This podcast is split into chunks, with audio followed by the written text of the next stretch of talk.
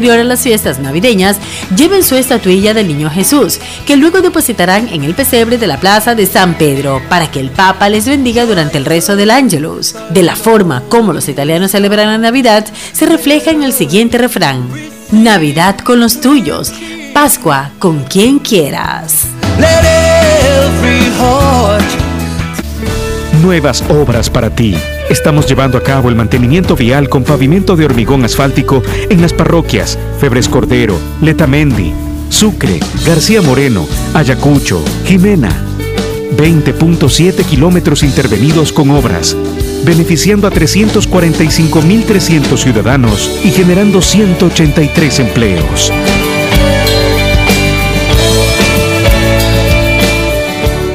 Cambió la forma de comprar y de vender. Cambió la forma de estudiar. Cambiaron las oficinas y las salas de reuniones. Y aunque los cambios siempre son un desafío, el éxito está en contar con el aliado correcto, en utilizar la tecnología de hoy para ser la empresa que quieres ser mañana. En Telconet Latam acompañamos la transformación digital de tu empresa con soluciones tecnológicas que se adaptan a las necesidades y desafíos de tu negocio. El momento es ahora. Telconet Latam, 26 años evolucionando contigo. En Interagua nos preocupamos por tu salud y seguridad. Realiza tus consultas, trámites, pagos y convenios fácilmente desde WhatsApp o a través de la aplicación de Interagua. Las 24 horas del día desde la tranquilidad de tu hogar. Conéctate con la gente Suri por WhatsApp al 098-501-469-3 o descarga la nueva aplicación de Interagua Agencia Virtual y agenda tu video atención o cita programada más rápido y sin salir de casa. Evita aglomeraciones y realiza los mismos trámites que realizas en oficinas a través de videoatención, WhatsApp o correo electrónico. Recuerda que te ofrecemos atención presencial solo con cita programada. Interagua, siempre contigo. Hemos conocido algo diferente. Esto fue Costumbres Navideñas. Gracias al auspicio de Municipio de Guayaquil. Telconet Latam, 26 años evolucionando contigo. Interagua, siempre contigo. Seguimos con más de I99. ¡Qué, buena, radio! Fin de espacio publicitario. Radio I99 presenta y espectáculo. Falleció la actriz mexicana Carmen Salinas a los 82 años de edad. La actriz mexicana Carmen Salinas falleció el jueves 9 de diciembre después de varias semanas hospitalizada por un derrame cerebral. El pasado 11 de noviembre se dio la noticia que Carmelita, como la conocían, había tenido un fuerte deterioro de salud, algo que conmocionó a los seguidores de su vasta trayectoria. Según se informó en su momento, la actriz había sido internada en el hospital en estado de gravedad tras haber sufrido un derrame cerebral que le provocó un coma natural. Antes de que la internaran, ella seguía estando activa en su profesión como parte del elenco de la telenovela Mi Fortuna es Amarte, por lo que la noticia de que había tenido un deterioro en su salud fue una sorpresa para el público y sus allegados. Nacida en Torreón, en el norteño estado mexicano de Coahuila en 1939, la inolvidable Agripina de la telenovela María la del Barrio fue una de las figuras más queridas del país tras mantener una carrera en activo durante más de medio siglo. Tuvo su debut en televisión en la telenovela La Vecindad en 1964 y fue parte del llamado cine de ficheras mexicano por haber participado en filmes como La vida inútil de Pito Pérez en 1970 o siendo el personaje de La Corcholata en Bellas de la Noche en 1975. Salinas también estuvo involucrada en la vida política al vincularse al Partido Revolucionario Institucional PRI, del que fue diputada del 2015 al 2018. Tras aquello, Carmen regresó a las telenovelas y a sus negocios en el mundo del entretenimiento y formó parte de trabajos como Mi marido tiene más familia en el 2019 y Mi fortuna es amarte en este 2021, actualmente esta última en transmisión. Radio I99 presentó y espectáculo. El siguiente programa tiene clasificación A, apto para todo público. Contenido E, entretenimiento O, de opinión.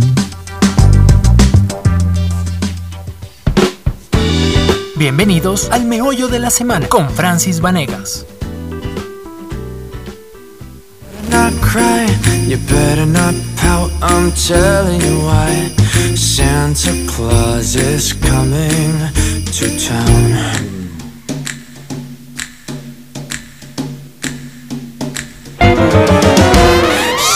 mi amor. Hola, hola, muy buenos días. Gracias por estar en el meollo de esta semana. Quien les habla, Francis Vanegas, en compañía de Eduardo Mendoza. Estábamos escuchando, Gabriel, déjalo escuchar un poquito más, esa eh, versión de Villancico de nuestro querido Sebastián Yatra. Qué genial, en realidad Yatra se suma a la lista de artistas que han cambiado el formato habitual en el que cantan y se han adaptado a la Navidad de la forma que mejor lo saben hacer. Escuchemos un pedacito más de esa canción mientras esperamos la llegada de nuestro director Eduardo Mendoza.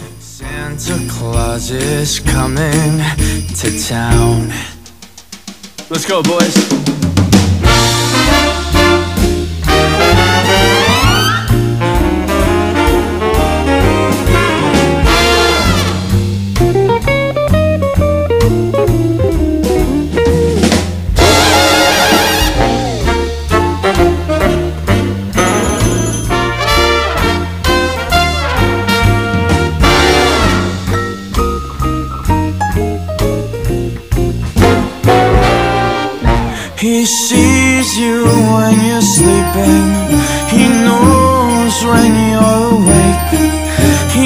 Gracias, gracias. Buenos días. Estamos ya con Eduardo Mendoza. Eduardo, bienvenido al meollo de esta semana. ¿Qué tal esta jornada durante esta temporada, esta semana navideña? Buenos días, Francia, a toda la audiencia. Que muy buenos días. 11 de la mañana con 22 minutos.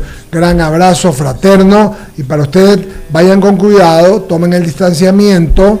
Eh, no se agrupen, si van a comprar algo, cómprenlo y aléjense, no se queden conversando porque es de ahí donde pueden venir los problemas de los contagios. Sobre todo yo hablo por la bioseguridad porque veo que en cuanto a la seguridad formal, o sea, de la delincuencia común, veo que hay un trabajo que parece que se está eh, notando, que no hay tanto como hubo en octubre, por ejemplo, ¿no? Se ve más organizado, efectivamente, pero sí, hay que llamar la atención. Te cuento que el día de ayer estaba en un centro comercial, te comenté, y las personas se han olvidado del distanciamiento hasta en las escaleras eléctricas, estaban encima mío. Y yo, con precaución, así como que no sea malito, póngase dos escalones atrás, dos escalones adelante. Eh, no podemos descuidarnos, no podemos confiarnos. Recuerden que estamos con el COVID y sus variantes. Ya hay dos casos confirmados de Micron en Guayaquil. Entonces, por favor, como dicen las autoridades y el COE, mantener las medidas de bioseguridad. En efecto. Quisiera también, Eduardo, agradecer a quienes nos están escuchando en Estados Unidos y Europa a través ¡Saludos! www.i99.com.es. Extendemos los saludos, te comento que a través de las redes sociales nos han escrito eh, Sonia Esther Poveda en Barcelona, gracias por escucharnos, Paula Suntaxis, Carolina Pérez desde Estados Unidos, Jessica McCliff, Oscar Pineda, Oscar Pineda le extendió un fuerte abrazo. Un amigo muy querido. Muy, muy querido para esta radio. Está, está pendiente de nosotros, nos envió el producto que le indiqué. Él está a cargo de esa cuenta. María Rodríguez, María Eugenia Cuello y todas aquellas personas. María Eugenia de. Así es. Con muchísimo cariño me dijo en la cobertura que subimos del jueves junto al presidente de la República, me dijo: Mándame saludos que el día sábado te voy a escuchar. Mándame un abrazo, Eduardo ahí que estamos todos pendientes eh, y también a todas aquellas personas en las diferentes ciudades del país que nos escuchan a través de las redes sociales de I99. ¿Cuál es, abogado? www.i99.com.es, como lo dijo usted, va a la página web y ahí se mete a, la donde está la señal y nos puede ver y escuchar o al arroba radio i99 o si no a nuestra app, vaya a Google Play, baja, es para Androids eh, baja el app y la puede pasar, dice Radio I99 y usted nos puede escuchar cuando usted desee y considere. Voy a aprovechar este programa también para indicarle a todos nuestros oyentes que en el meollo de esta semana los vamos a empezar a leer Queremos escuchar sus comentarios y opiniones sobre los diferentes temas que afectan al país. Es por eso que vamos a poner a su disposición el número de WhatsApp 098-382-8069. Repito, el 098-382-8069 para que puedan participar en el programa con sus saludos, comentarios y opiniones sobre los temas que vamos a tratar en este espacio. Y Eduardo, quiero aprovechar este momento para eh, comentarles, estuvimos pendientes del diálogo del viernes, eh, justo te lo comenté antes de empezar el programa, qué buen programa, el panel de lujo, Alfonso Espinosa de los Monteros, una persona que cuenta con una alta credibilidad, eh, así es, con un criterio eh, totalmente profesional, de la actual coyuntura y como te mencionaba yo creo que es un buen momento para lanzar, tiene sábado, domingo y hasta lunes la pregunta para el diálogo del, del lunes.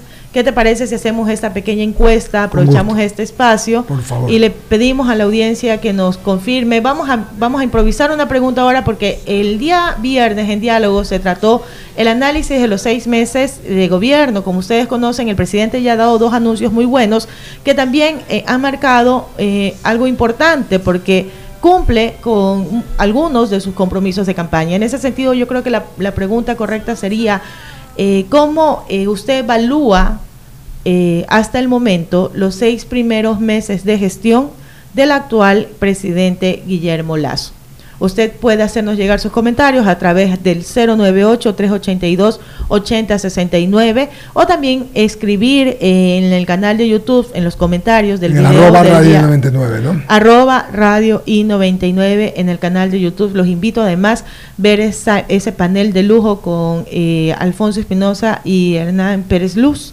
Eh, sobre este tema. Además, esa misma mañana tuvimos a Javier Herbas, ex candidato presidencial, que anunció la visión de ellos, de IDE, sobre el año, y luego estuvo el gerente de Interagua comentando de todo lo que va a ser pre- la preparación para el eh, periodo preinvernal, que sabe usted, mi querida Francis, que acá en, en- el Guayas, eh, perdón, en la, en la costa es complicado, ¿no? No, no siempre si llueve mucho o si llueve poco es complicado. Para ellos, sobre todo, si llueve mucho. Y tiene que recordar además que esta época es súper importante, además de mantener las medidas de bioseguridad, como lo bien lo acaba de mencionar el abogado, eh, tome relación, en ese cambio de clima habitualmente vienen las afectaciones respiratorias. Entonces tengan las, así, siempre sucede Así no lo logramos distinguir, no Así sabemos si es es. dengue, no sabemos si es alergia, no COVID, sabemos la si gente es se pone es Exacto, entonces creo que además de las medidas de bioseguridad que todos ya deberíamos tenerlas interiorizadas, totalmente ya normalizadas en nuestro actuar, en nuestro momento, en nuestro día a día, tienen que tomar en cuenta que con este cambio de clima vienen esas afectaciones y sería bueno que se hagan un chequeo médico permanente, que tomen sus vitaminas, que se refuercen, que refuercen el sistema inmunológico para que de esa manera puedan evitar cualquier enfermedad eh, de la temporada que también los indisponga o pero aún que, que traiga como consecuencia peor un contagio mayor como es la del COVID o alguno de sus variantes. Eduardo, el día de hoy vamos a tener un par de invitados súper especiales. Hoy en la cabina de I99 tenemos dos invitados con el que eh, estarán con nosotros. Uno es Virgilio Aray, ya te comenté de él. Sí. Es un joven empresario, gestor cultural, que además nos comentará sobre el proyecto de Cortos del Golfo, que mediante actividades culturales reactivará económica y turísticamente a la parroquia de Pozorja. Es un proyecto que cuenta con el aval de la empresa pública municipal para la gestión y competitividad EP EPICO. Con él está Alejandra Paredes, actriz y productora, directora teatral guayaquileña, con quienes conversaremos además sobre la situación de la Casa de la Cultura Núcleo Guayas y sus cercanas elecciones para la dirección provincial por el periodo 2021 y 2025. En los próximos minutos iniciaremos con este diálogo con nuestros invitados. Perfectamente. Y a espera de ellos eh, es importante, uno no puede abstraerse sin, ser una integra- sin hacer una integralidad porque el tema cultural para nosotros que hacemos comuni- comunicación es básico. Así que enhorabuena Francis Panecas. Sí, Estamos es en el meollo EC. Estamos en el meollo y quiero recordarles el día de hoy es el Día Internacional del Migrante. Un inmenso saludo a todos aquellos ecuatorianos que por algún motivo o razón han tenido que salir del país y han, buscar, han buscado unas nuevas oportunidades fuera del Abrazo a los Estados Unidos, en Canadá, en España, en Francia, en Italia, donde estén en Inglaterra, otros están en Australia, eh, en Chile también hay muchos. En Canadá, me acuerdo que hubo recién una entrevista de ese tema aquí en Diálogo, donde justamente eh, se abren algunas oportunidades para las personas que desean viajar para allá y tener una, eh, oportunidades laborales Y interesantes. le cuento que y reciben familias, o sea, no es que por ejemplo Gabriel o un chico o una chica que pasó, no, quieren una pareja estable porque como es tan denso el territorio, ellos quieren gente que la- les ayude a- y sé que es un sitio muy bueno, lo que sí helado. Claro, o sea, debe ser. O sea, no es para cualquiera. Si uno aquí en Quito lo sufrió. Sí, uy, no me diga a mí eso. Uno en Quito, uno en, Barcelona. Cuando estuve en Barcelona, la lágrima se me congelaba aquí. Entonces, no. Y, sí y sé que, Quito está helado. Aquí he estado 15 días, me dijeron, pero he hecho. Aguas mil. Y llueve todos los días también. Entonces, un abrazo enorme, no nos despistamos. Un abrazo enorme a todos los migrantes ecuatorianos hoy que se conmemora su Día Internacional. Vamos a escuchar un poco la canción de Yatra mientras preparamos ya nuestro tema de la semana del meollo.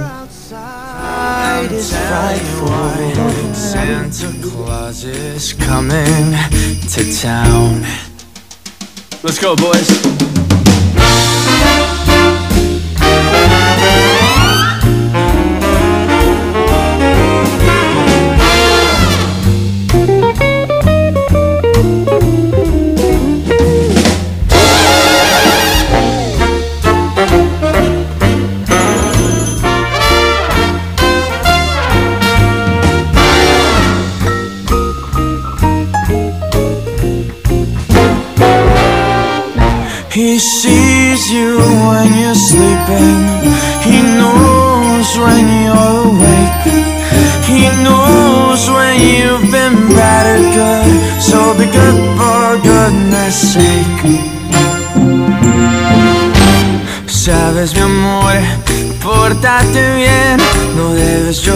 Ya sabes por qué Santa Claus llegó a la ciudad. El todo lo apunta, el todo lo ve, te sigue los pasos, estés donde estés. Santa Claus llegó a la ciudad, te observa cuando duermes,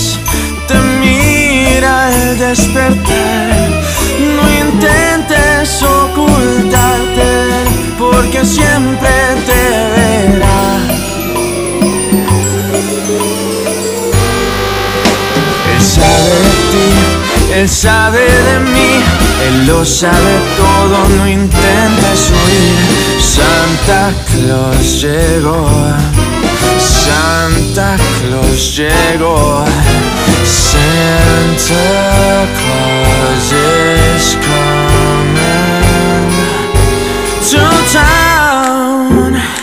Yeah.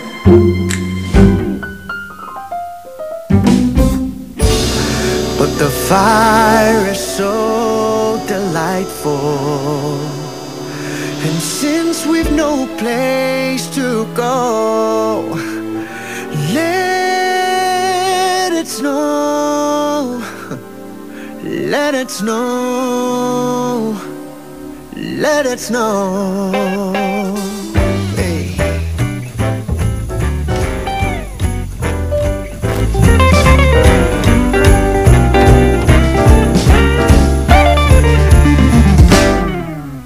Las tardes ya son más frías. 11 y 33 de la mañana, hoy sábado 18 de diciembre. Usted está escuchando el meollo de esta semana con Francis Vanegas y Eduardo Mendoza. En el fondo musical está nuestro queridísimo amigo Luis Fonsi, quien también se suma a la lista de artistas que han cambiado su formato habitual para cantar estas nuevas versiones de villancicos. Eduardo, bienvenido nuevamente. Aquí estamos. Vamos a darle paso ya al resumen de la semana. Este es un resumen noticioso, informativo sobre los temas que han marcado la agenda informativa durante esta semana. Escuchemos. El presidente de la República, Guillermo Lazo, anunció el incremento del salario básico unificado. Sobre el tema, el analista económico Walter Spurrier indicó. El hecho de que es un aumento salarial que no viene tras un aumento de competitividad en la economía. O sea, no es como quien dice la economía está produciendo más, vamos a sacar una tajada importante de eso y dárselo a los trabajadores. De su parte, Patricio Donoso, ministro de Trabajo, resaltó la gestión del presidente en el cumplimiento de sus principales hitos de campaña. Y hoy ha vuelto a cumplir el gobierno con aquello de hacer un aumento salarial eh, concordante con la necesidad de que el trabajador tenga más plata en su bolsillo, porque eso también beneficia a los empleadores, a las empresas, porque si tienen más dinero en su bolsillo, tendrán mayor capacidad de compra. Martes, Sobre el ofrecimiento de campaña del presidente Guillermo Lazo de incrementar la producción de petróleo de 500 mil a un millón de barriles, Richard Chamba, experto petrolero, indicó.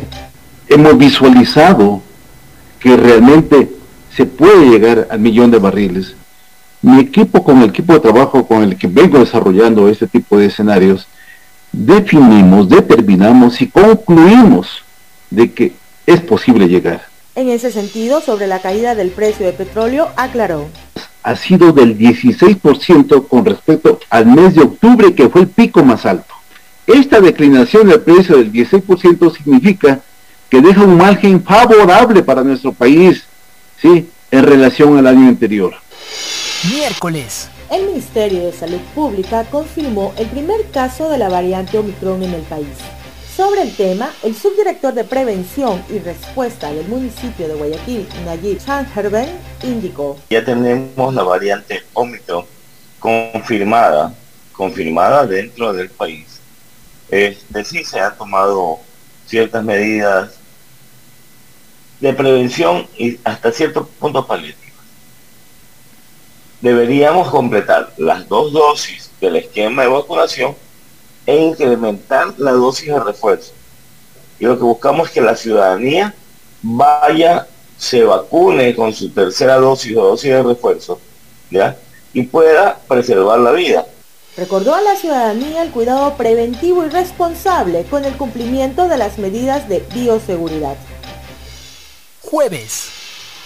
El presidente de la República, Guillermo Lazo, bajo decreto ejecutivo 294, dispuso la conformación de la Comisión para el Diálogo Penitenciario y la Pacificación con el fin de generar acciones que permitan erradicar las muertes violentas y los altos niveles de violencia en los centros de privación de libertad en el país.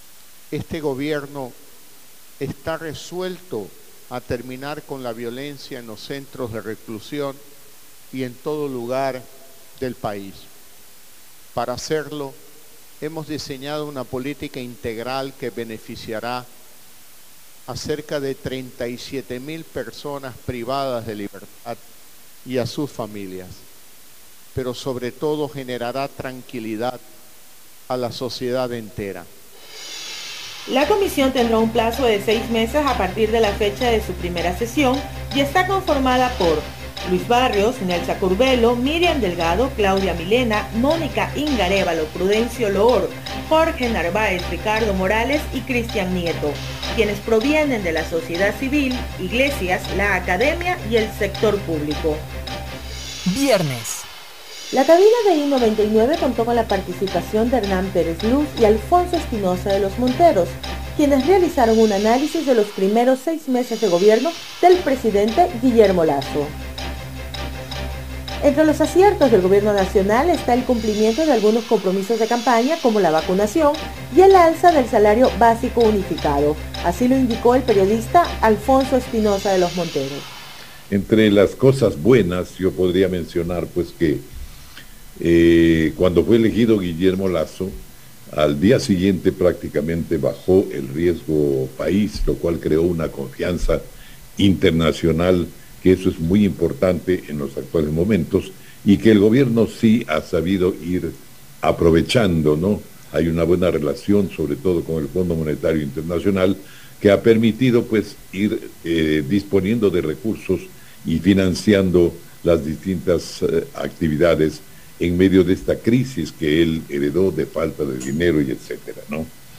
Por otro lado, tuvo pues su exitosa campaña de vacunación, que también creo que ha sido muy buena, muy importante, porque está demostrando en los hechos que han disminuido los contactos y, por supuesto, las muertes. De su parte, el editorialista Hernán Pérez Luz indicó que para el año 2022 le corresponde al gobierno nacional recuperar la economía del país. El, gobierno termina seis meses, han sido en el balance más, positivos, eh, ha enfrentado dos o tres vendavales políticos muy serios. Yo creo que una vez superada esa prueba, eh, tenemos ahora enfrente a una adelante en los próximos meses que recuperar el tema económico. Esto debe ya dejar de ser un discurso para pasar a ser una realidad.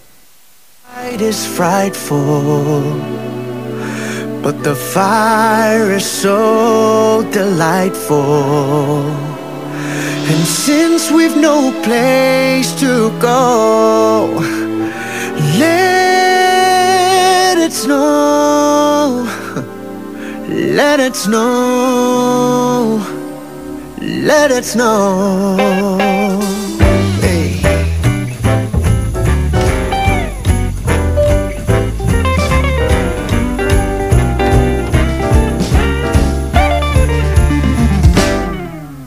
Las tardes ya son más frías, pon tus manos entre las mías.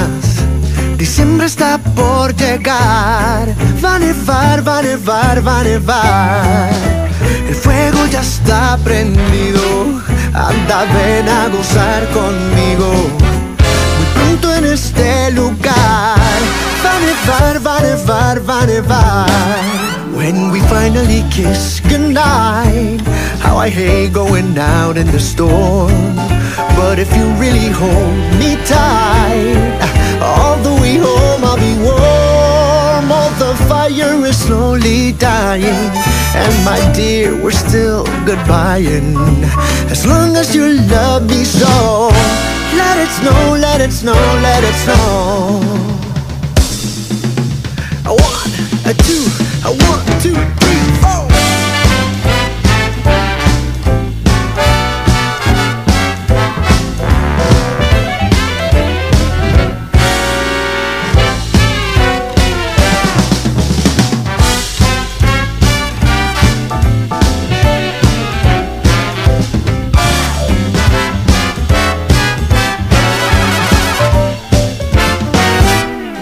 Cuando llegue el amanecer, las montañas serán de cristal. Gracias por seguir en nuestra eh, señal el día de hoy. Ya está con nosotros Virgilio. En unos minutos vamos a conversar con él. Son justo las 11 de la mañana y 42 minutos. Vamos a darle paso a Lorena Bat. Lorena, sé que estás en Monte Sinaí cubriendo algunas actividades que se dan por las festividades de Navidad. Bienvenida al meollo de esta semana. Coméntanos. Hola Lorena, ¿cómo vas? Confirma si nos escuchas. Bueno, hasta que intentamos nuevamente eh, tener señal con Lorena en exteriores, quien está de cobertura en Monte Sinaí, eh, un lugar muy conocido aquí en la ciudad de Guayaquil, porque se están realizando algunas festividades de Navidad en, esta localidad para las personas que tienen mayor vulnerabilidad. Entonces vamos a tratar de mantener el contacto, vamos a tratar de mantener y, y mantener el contacto hasta que podamos conectarnos con Lorena Bat. Vamos a conversar un poco con Virgilio. Virgilio, ¿cómo vas? Qué gusto eh, que estés por aquí, por la cabina de Radio I99. Eduardo tuvo que salir, tenía unas actividades pendientes, pero eh, qué bueno que estés con nosotros. Vamos a iniciar este diálogo, vamos a iniciar esta conversación. Me dice Gabriel que tengo a Lorena en exteriores. Lorena, ¿estás lista? Perdóname, Virgilio, un minuto. Vamos a salir desde Monte Sinaí con Lorena. Lorena, coméntanos, ¿qué actividades se están presentando en el lugar? Hola Francis, ¿cómo está? El saludo para todo, a toda la audiencia, quienes escuchan eh, Radio I99, 98.9 FM. Sí, nosotros nos encontramos exactamente en Monte Sinaí. Este, bueno, eh, estamos acá porque está la fundación, eh, se ha eh, trasladado hasta este lugar eh, tanto el vocero como todos los voluntarios justamente para agasajar a más de 100 niños, cautivar la sonrisa de más de 100 niños que se encuentran en este en este lugar. Bueno, vamos a hablar para conocer más detalles eh, con el vocero de esta eh, fundación Oportunidad para el Cambio. Es así como se llama la fundación que se ha desplazado hasta ese lugar en, en Monte Sinaí. ¿Cómo está este Vicente Andrés Tayano? Bienvenidos a los micrófonos de Radio I99. Coméntenos, ustedes han desplazado el día de hoy hasta acá, un poco para agasajar, tienen en lista más de 100 niños. ¿Cuál es la misión? Bueno, muchas gracias, un saludo muy especial a Francis en estudio, a todas las personas de I99 que hacen este maravilloso programa. La verdad es que estamos muy contentos, la Fundación Oportunidad para el Cambio es una fundación que viene trabajando ya hace varios años en diferentes planes, programas de acción social, pero han decidido ya formarse y organizarse de manera, digamos, más eh, permanente y es por eso que hoy estamos aquí en el sector de San Ignacio de Loyola, en la ciudad de Guayaquil, en Monte Sinaí, para agasajar a más de 200 niños La próxima semana vamos a estar en la Amazonía también. Hoy no solamente estamos entregando eh, un, sonrisas, regalando sonrisas con show, con música, compartiendo con los niños, sino que estamos entregando obviamente canastas, víveres, también estamos entregando regalos a los niños, pero lo más importante que hoy nos convoca es que estamos entregando útiles escolares y gracias a la empresa privada que se ha sumado a todos los voluntarios de Oportunidad para el Cambio. Vicente Andrés nos decía que este trabajo no solo viene dándose en, épocas de Navidad, sino se trabaja durante todo el año y también pues lo vienen haciendo eh, ya hace algunos años, ¿no? Sí, lo importante de esto es seguir fomentando la solidaridad dentro de, bueno, particularmente acá en la ciudad de Guayaquil, hemos eh, venido trabajando ya hace algunos años en diferentes temas de acción social, pero hoy ya de manera ya organizada lo están haciendo como fundación y nos hemos sumado con diferentes eh, actores, con también la, la, la sociedad civil, es importante que la sociedad civil haga algo no solamente en diciembre, sino durante todo el año. Y la idea de Oportunidad para el Cambio es trabajar con un enfoque de derechos. Tenemos varios proyectos, así que invitamos a toda la gente que nos está escuchando, que nos siga en las redes sociales, arroba Fundación OPC, para que puedan conocer un poco más de todo lo que hace la, que hace la Fundación, no solamente actividades en Navidad y en el Día del Niño, sino que todo el año podemos cambiar vidas. ¿Qué es lo que tiene ustedes se programan para futuro con esta fundación, ir creciendo? Sin duda han crecido, nos indican, ¿no? Y también nos decía eh, fuera de micrófonos que están trabajando eh, en otros lugares también, ¿no? Sí, vamos a llegar a la Amazonía, también a una comunidad no contactada, en la Amazonía, en, el, la provincia de Pastaza, estamos muy contentos por eso, vamos a también estar en Salitre agasajando a cerca de 100 niños.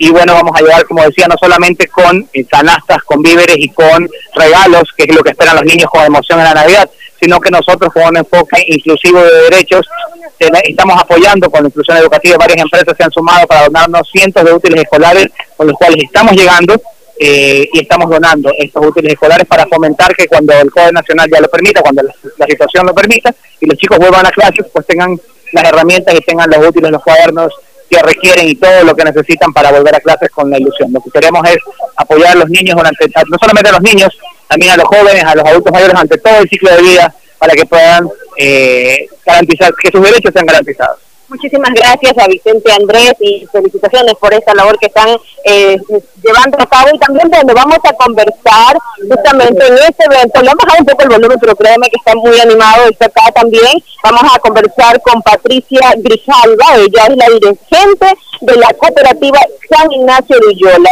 Este, Patricia, bienvenida a los micrófonos de I99 en el programa El Meollo de la Semana. Coméntenos cómo ustedes están, se han organizado. Vemos muchos niños, están felices de saber que en pocos minutos pues ellos van a recibir este un presente por parte de la fundación que se ha dado cita en este lugar. ¿Qué tal? ¿Cómo estás? Saludos para la radio I99. Eh, bueno, sí, yo estoy sumamente agradecido con Dios primeramente, eh, con la Fundación Opor Oportunidad para el Cambio, eh, con Vicente Andrés Cayano, por haber traído esta pequeña sonrisa a los niños aquí a nuestro sector. Eh, créanlo que eh, cuando a mí me dijeron, cuando me contactaron que iban a traer eh, este evento al sector, no pensé que iba a ser así tan grande.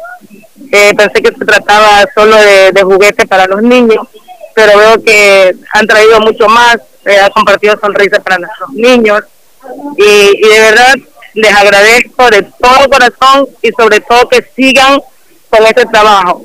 Que sigan llevando más sonrisas a más sectores, ahora aquí en San Ignacio de Loyola, que sigan avanzando a otros más sectores, que lleven más sonrisas a niños de otros lugares y que Dios les siga multiplicando para que de esa manera ellos puedan continuar con esta con esta labor, esta hermosa labor.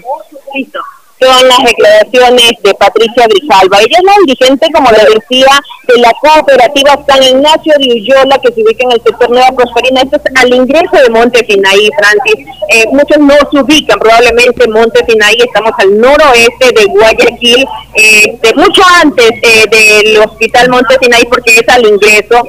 Estamos a 45 minutos en carro particular. Eso se demora mucho más, una hora, 15 minutos para llegar en horas picos hasta estos, estos lugares lugares y bueno, como le decía, aquí eh, hay una cancha en el sector y aquí se han eh, eh, llegado muchos padres de familia. Gracias, Lorena. ¿Cuántas personas están en el lugar? Se están cumpliendo con las medidas de bioseguridad. De acá son más de 100 niños pues con los que se les va a entregar, como ya dijo el vocero de la fundación, eh, Vicente Andrés, Andrés Tayano, que van a entregar eh, juguetes a los niños. Este show está apenas empezando. Eh, está muy animado, realmente hemos bajado un poco el volumen para poder hacer esta salida en vivo y llevarles a cabo todo lo que está dándose en este sector. Eh, Gracias Lorena por el informe desde Monte Sinaí en el noroeste de la ciudad de Guayaquil. Ya estamos nuevamente en la cabina de I-99 con Virgilio Aray.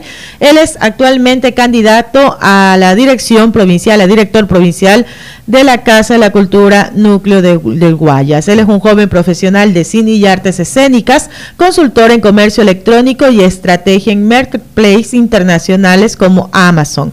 Ha desempeñado, se ha desempeñado como calificador de obras cinematográficas y audiovisuales por grupos de edad del ICA, adscrito al Ministerio de Cultura y Patrimonio del Ecuador, gestor cultural para Festival de Cine Los Cortos de Urdesa y el proyecto de cine comunitario Cortos del Golfo. Y justamente es en este tema en el que nos detenemos, Virgilio.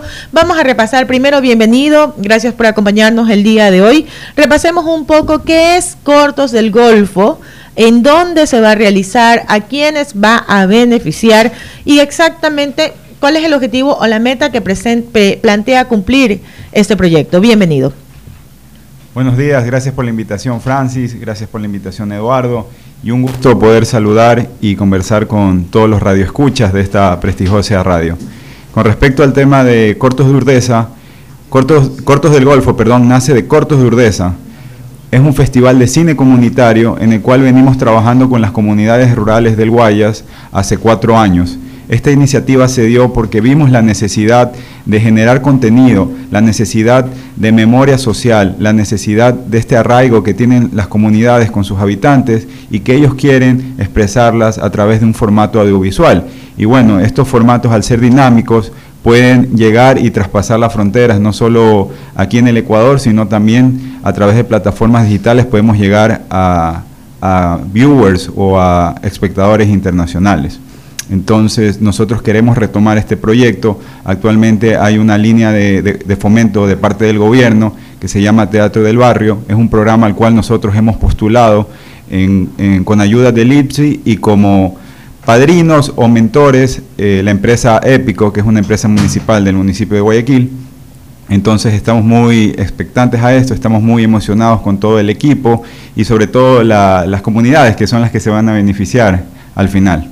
¿Cuántas personas más o menos pretende eh, beneficiar directamente este proyecto?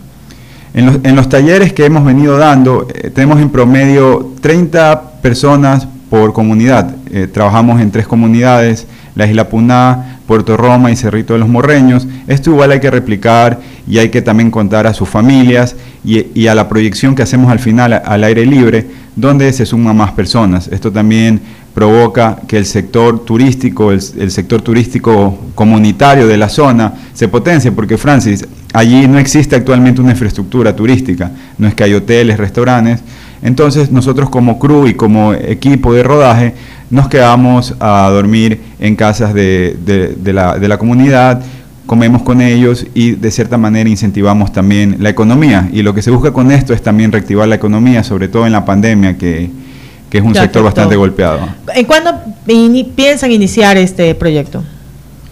Ya estamos en la etapa de postulación, sabemos que viene, viene un nuevo hito, porque bueno, estos proyectos se califican cada cierto tiempo con, con un jurado especializado y generalmente son cada 15 días. Estamos ya esperando el hito de este mes y esperamos empezar para enero. El, el proyecto tiene una duración de cuatro meses y estamos entusiasmados. Esperamos empezar el próximo año con con el pie, derecho para, fomentar la cultura del de, Guayas. Son las 11 y 54 de la mañana, estamos en cabina con Virgilio Aray, el gestor cultural y actual candidato para la dirección provincial de la Casa de la Cultura Núcleo del Guayas. En ese sentido, vamos ya a entrar en materia. Eres el candidato, Virgilio, si no me equivoco, el candidato más joven que tiene eh, esta, esta nueva elección dentro de la dirección provincial de la Casa de la Cultura Núcleo del Guayas. Coméntanos un poco cuál es la situación de la Casa de la Cultura, cuál es la situación de este proceso electoral y también muy interesante sería conocer cuál es la situación eh, actual de los gestores culturales en el Guayas. Cuéntanos un poco de este tema. Claro, con gusto, Francis. Eh, como bien lo mencionas, soy el candidato más joven y también soy el candidato con las ideas más innovadoras, ya que Somos un equipo multidisciplinario, venimos de diferentes ramas, de diferentes expresiones artísticas y queremos dar el gran paso hacia la digitalización y hacia la innovación. Actualmente la Casa de la Cultura Núcleo Guaya se encuentra en un proceso de elecciones, estuvo parado por, diversos temas, por temas externos realmente a, a índole cultural, a índole de proyectos culturales, de expresiones artísticas, que un poco han retrasado esto, ya que se debía escoger y se, se, debería renovar la directiva hace aproximadamente seis meses, y lo cual no se ha dado. Entonces esperamos que antes de que finalice el año, esa es una de las metas y uno de los anhelos como lista, que antes de fin de año se pueda renovar la directiva y de esa manera empezar el próximo año con un directorio que hace la cultura Núcleo Guayas. ¿Cuáles son tus propuestas, Virgilio? Nosotros manejamos como lista, como equipo, cuatro ejes eh, generales, los cuales son la formación y la capacitación continua de, los gestores culturales y artistas a través de la tecnología, porque entendemos que en un sector que se está actualizando constantemente es vital eh, aprender las nuevas tecnologías. También planteamos la inclusión de todas las expresiones artísticas, ya sean estas tradicionales, folclore, eh, experimentales, la, transmedia, ¿por qué no los videojuegos? Hace poco, Francis, estuve viendo cómo trabajan entes eh, culturales en países europeos como en Finlandia y te encuentro que las bibliotecas públicas tienen salones de videojuegos y fomentan a que su sociedad se inmersa en los videojuegos, no solo... Hay videojuegos didácticos, ¿ah? exactamente. que también lo aplican ahora para los, los niños que están en, en la escuela. Y una de las profesiones mejores pagadas en Europa son los desarrolladores de videojuegos, entonces ¿Por qué no también aquí en Ecuador darle la oportunidad que los jóvenes profesionales ingresen a esa industria? Eh, el, otro, el otro pilar que tenemos y que es muy importante es la financiación. Nosotros vamos a defender, y hemos sido claros con eso, que vamos a defender la asignación presupuestaria de parte del gobierno central, pero también somos conscientes de que no podemos depender solo de esos fondos, sino que también tenemos que aplicar mecanismos de autofinanciación y más que con empresa privada, cooperación internacional, que vendrían a ser embajadas y organismos multilaterales, planteamos el crowdfunding, que es el financiamiento colaborativo. Ahora con la ley de emprendimiento también en Ecuador se está dando mucho el tema de financiamiento colaborativo, lo cual nos va a beneficiar como sector. Y para terminar, eh, planteamos eh, modernizar la casa en cuanto a sus procesos para ser más transparentes y ser más eficientes. Bueno, Virgilio, te felicito, felicito la visión que tienes para el cambio que requiere actualmente la Casa de la Cultura Núcleo del Guayas. Creo que es una institución que todos concordamos debe modernizarse principalmente. Creo que tienen una eh, biblioteca que está totalmente... Eh, cinemateca, perdón. Cinemateca, cinemateca que está en, eh, totalmente desactualizada, por decirlo así. Creo que tienen muchas cosas por hacer, por plantear. Si no me equivoco, la lista, eh, tu lista es la lista número 5 en este proceso electoral y Virgilio está acompañado de la gestora cultural y actriz Alejandra Paredes y de la artesana eh, muy conocida por su marca Amazonas, Daniela Ruiz. Virgilio, tus palabras finales ya para cerrar el meollo de esta semana.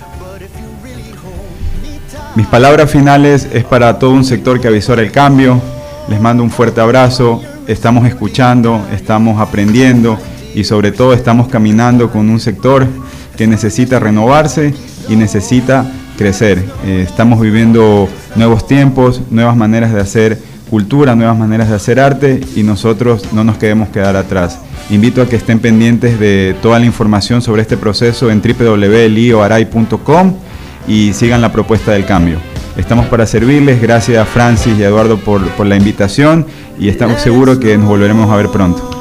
Así es, quiero aprovechar que estamos en este tema ya para cerrar, que en esta semana, específicamente el martes 14 de diciembre, el pasillo ecuatoriano fue declarado Patrimonio Cultural Inmaterial de la Humanidad por la UNESCO. Así que esto ha sido el día de hoy. Muchas gracias a todos por acompañarnos. Gracias a Eduardo Mendoza por su confianza, Gisela Ibáñez, Jorge Contreras, Lorena Bat y en los controles con Gabriel. Que tengan un excelente día. Sigan conectados a Futboleros por I99. El fuego ya está prendido, anda ven a gozar conmigo. Gracias, gracias, gracias. Esto fue El Meullo de la Semana con Francis Vanegas. Hasta el siguiente sábado.